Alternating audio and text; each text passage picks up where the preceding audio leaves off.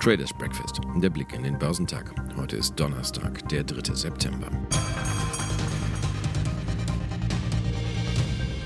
Apple und Google wollen Corona-Warnfunktionen in ihren Handybetriebssystemen integrieren, um dazu beizutragen, dass die Verbreitung des Virus gestoppt wird. Die Funktionen kämen automatisch mit den Updates auf die Handys der Nutzer. Diese müssten nur noch der Aktivierung zustimmen und würden alarmiert, sobald sie sich neben einer infizierten Person aufgehalten haben. Corona-Warn-Apps würden weiterlaufen, wären aber faktisch überflüssig. Diese Ankündigung dürfte vor allem Gesundheitspolitiker begeistern. Anleger haben derzeit so ziemlich gar nichts mit der aktuellen Corona-Entwicklung am Hut. Viele von ihnen, vor allem in Übersee, sind in einem Technologierausch. Aktien von Apple, Google und Co.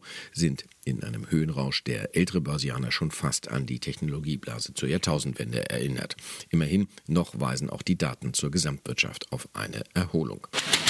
Die Aktien im asiatisch-pazifischen Raum wurden am Morgen uneinheitlich gehandelt, womit die Anleger auf die Veröffentlichung von regionalen Wirtschaftsdaten reagierten. Festlandschinesische Aktien verloren im morgendlichen Handel. Der Shanghai Composite gab 0,2 Prozent nach, während es für den Shenzhen Component um 0,25 Prozent nach unten ging. In Hongkong ging es für den Hang Index um 0,36 Prozent abwärts. Eine private Umfrage hatte gezeigt, dass die Aktivitäten im chinesischen Dienstleistungssektor im August zugenommen haben. Der von Cajun Market ermittelte Einkaufsmanager-Index für den Dienstleistungssektor lag bei 54 Punkten. Das ist klar über der Marke von 50 und die signalisiert Wachstum. Aber der Wert lag unter dem vom Juli was als Verlangsamung interpretiert werden konnte. Schwerer wiegt aber vermutlich, dass die politischen Spannungen zwischen China und Indien wieder zunehmen. Indien hat jetzt 118 Apps chinesischer Anbieter verboten.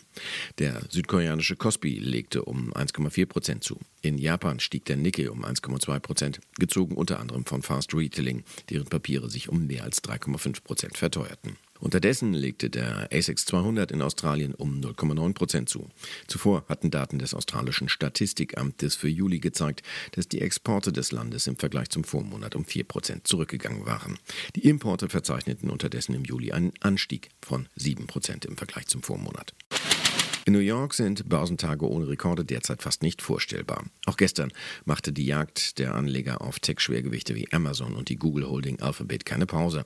Der technologiegeprägte Nasdaq 100, aber auch der marktbreite Standard Poor's legten auf ihre Höchstmarken vom Vortag noch eine große Schippe drauf. Der Nasdaq 100 stieg um gut 1% auf 12.420 Punkte. Der Standard Poor's rückte um 1,5% auf 3.580 Zähler vor. Der Dow Jones Industrial kletterte um 1,6% auf 29.100 Punkte ebenfalls kräftig. Bis zu einem neuen historischen Höchststand fehlen dem Leitindex nur noch knapp 500 Punkte. Gute Nachrichten gab es auch von der Konjunktur. Die Aufträge an US-Industrieunternehmen haben im Juli stärker als erwartet zugelegt. Die Aktien von Apple zeigten nach einem neuerlichen Rekordhoch in den ersten Handelsminuten Zeichen der Ermüdung. Anleger nahmen Kursgewinne mit, die Papiere verloren 2,1 Prozent. Amazon legten dagegen um 0,9 Prozent zu und Aktien der Google Holding Alphabet um 3,8 Prozent. Gesucht waren gestern auch ausgewiesene Nachzügler der Tech-Branche wie Intel und IBM. An die Spitze des Dow setzte sich mit Coca-Cola ein Vertreter der Old Economy. Die Aktien profitierten von starken Quartalszahlen des Whisky- und Tequila-Herstellers Brown Forman. Dessen Aktien schnellten um knapp 10 Prozent auf ein Rekordhoch und zogen Coca-Cola um 4,2 Prozent mit nach oben.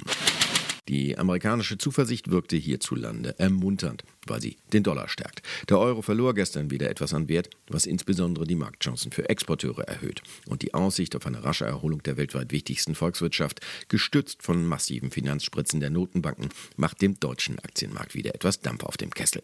Der DAX ließ bereits zum Handelsstart gestern die zuletzt schwer umkämpfte Marke von 13.000 Punkten hinter sich und kletterte kurzzeitig sogar über 13.300 Punkte.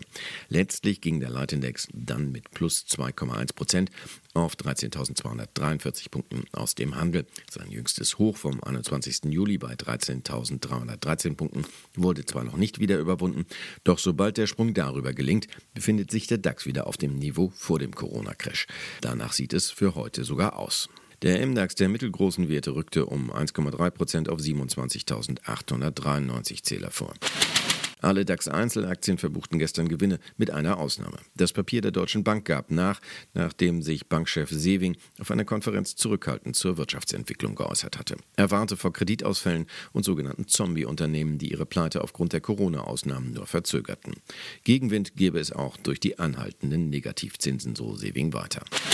Ungewöhnliches gab es gestern für T-Aktionäre. Die im deutschen Leitindex hochgewichtete Telekom-Aktie, im Allgemeinen nicht für große Kurssprünge bekannt, stand zusammen mit Adidas ganz oben auf der Gewinnerliste. Dies nach einem positiven Analystenkommentar von JP Morgan. Die Siemens Medizintochter Siemens Healthineers will sich an der Börse fast 3 Milliarden Euro besorgen. Dazu werde das Kapital um bis zu 7,5 Prozent erhöht, teilte Siemens Healthineers gestern nach Börsenschluss mit. Die neuen Aktien sollen über Nacht bei institutionellen Investoren platziert werden. Gemessen am aktuellen Börsenwert winken Siemens Healthineers rund 2,8 Milliarden Euro aus der Platzierung, mit der ein Teil der Übernahme des Krebstherapiespezialisten Varian finanziert werden soll. Anleger zeigen sich von dieser Strategie über überzeugt. Die Aktie gewann 1,8 Prozent. Ansonsten winkt den Börsianern heute ein Déjà-vu. Vergangene Woche erst kickte die Indexkommission der deutschen Börse den Skandalkonzern Wirecard aus dem DAX. Heute nun gibt es erneutes Stühlerücken. Am Abend gibt die deutsche Börse die anstehenden Veränderungen in den deutschen Auswahlindizes bekannt. Möglicherweise steht im DAX dann schon der nächste Wechsel an. Stark gefährdet ist die Aktie des Kunststoffspezialisten Covestro. Die ehemalige Bayer-Tochter war erst im März 2018 in den deutschen Leitindex aufgenommen worden. Jetzt Jetzt könnte das Gastspiel schon wieder zu Ende gehen. Als Favorit für einen DAX-Aufstieg gilt Kiagen. Der US-Konzern Thermo Fisher wollte das Biotech-Unternehmen eigentlich übernehmen. Das Angebot nahmen jedoch nicht genügend Aktionäre an. Die Mindestannahmeschwelle wurde verfehlt, die Übernahme ist geplatzt. Damit könnte die Kiagen-Aktie nun in die erste deutsche Börsenliga aufrücken. Beim Börsenwert hat zwar der Duftstoffhersteller Simrise die Nase vorn, bei Kiagen sind die Handelsumsätze jedoch deutlich höher. Heute werden außerdem die Einkaufsmanager-Indizes für den Dienstleistungssektor für Deutschland und die Eurozone gemeldet. Außerdem stehen die Einzelhandelsumsätze für die Eurozone an. In den USA stehen neben den wöchentlichen Erstanträgen auf Arbeitslosenhilfe die Handelsbilanz und der ISM Service Index zur Veröffentlichung an. Geschäftszahlen kommen von Broadcom und Campbell Soup. Der Börsentag soll jedoch positiv starten. Experten erwarten den DAX im Plus. Ersten Berechnungen zufolge soll er bei 13.297 Punkten starten.